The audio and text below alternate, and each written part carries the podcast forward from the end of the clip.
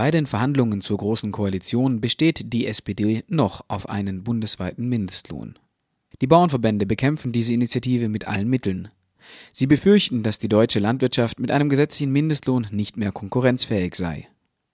In Frankreich gibt es bereits seit über 60 Jahren einen solchen gesetzlichen Mindestlohn von derzeit 9,43 Euro brutto pro Stunde. Die deutschen Bauern würden einen Arbeitnehmern also immer noch mit knapp einem Euro weniger bezahlen als in Frankreich.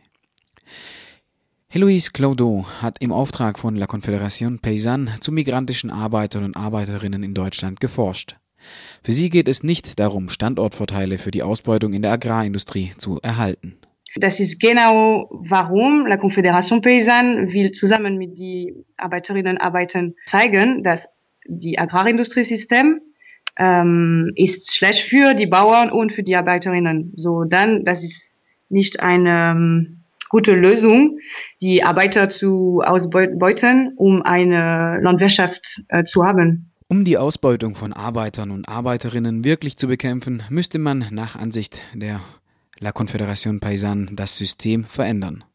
Weg von der Agrarindustrie und hin zur bäuerlichen Landwirtschaft.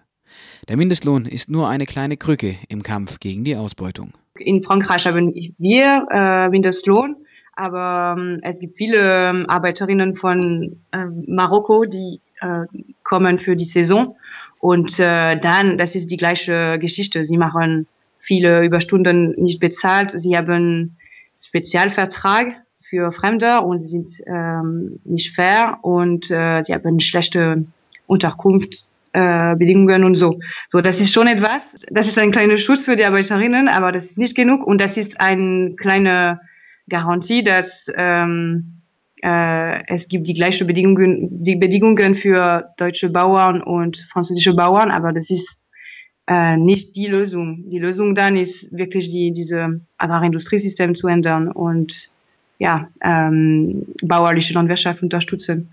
Ein Schwerpunkt der Studie bildeten die migrantischen Arbeitskräfte in der Fleischindustrie, welche sich vor allem in Niedersachsen konzentriert. Es gibt viele migrantische Arbeitskräfte in die Fleischindustrie. Äh, so sind, sind nicht wirklich Saisonarbeiterinnen, sie sind dafür mehrere Jahre manchmal. Ähm, und die Bedingungen sind so schlecht, dass es gibt schon äh, soziale Bewegung. Und Niedersachsen ist wirklich die, die Region mit ähm, Massentierhaltung und viele Schlachthöfe und so. So, ich war sehr schnell da, dann, das war die, die erste Antwort. Ähm, so, es gab schon mehrere Streike äh, wegen die, die Bedingungen in Schlachthöfe.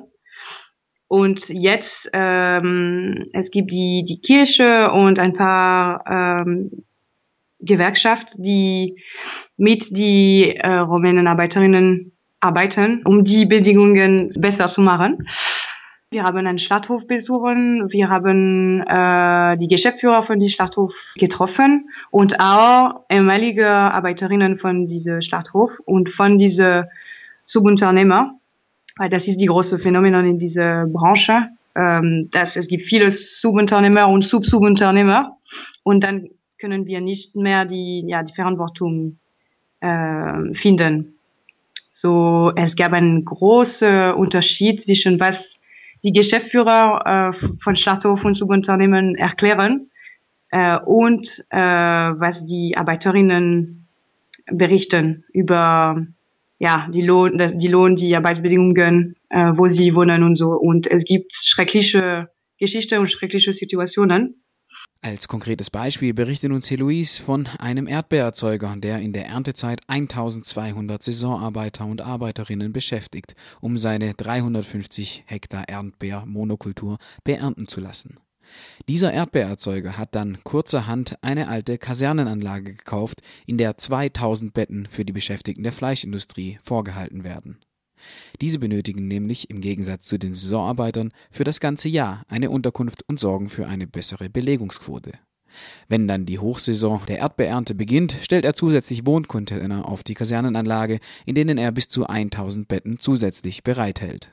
Er sagt, dass die, das Prinzip ist, dass er will, dass die Arbeiterinnen sich wohl fühlen, dann arbeiten sie besser. Äh, und ähm, es gibt drin ein Fitnessstudio und eine Kneipe und ein Supermarkt. Es gibt alles drin.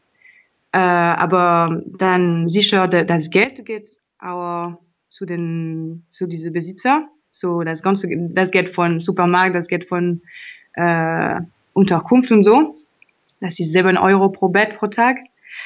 Und dann sagt er, dass sie äh, brauchen nicht draußen zu gehen und das ist auch das Ziel. Und dann sie sind ja total äh, verteilt von die Reste von Gesellschaft. Äh, so dass äh, und es gibt Bus, um äh, zur Arbeit zu gehen. So es gibt dann eine ganze Kontrolle über die ganze Leben von Arbeiterinnen von ja morgen zu zu Abend und Transport Transport und alles. So ja für mich das ist wirklich ja eine Parallelwelt, wo alles ist gemacht, dass die Leute viel und gut und effizient arbeiten und nicht etwas anderes machen und nicht die Reste von Gesellschaft treffen, weil dann ähm, vielleicht könnten sie über ihre Rechte äh, informieren, sich informieren oder so. Die wirklichen Motivationen des Erdbeererzeugers in Niedersachsen sind natürlich aus der Ferne schwer zu ergründen. Sicher ist aber, dass eine kleinbäuerliche Sicher ist aber, dass eine kleinbäuerliche Landwirtschaft sich mit diesen Phänomenen der Agrarindustrie nicht auseinandersetzen müsste.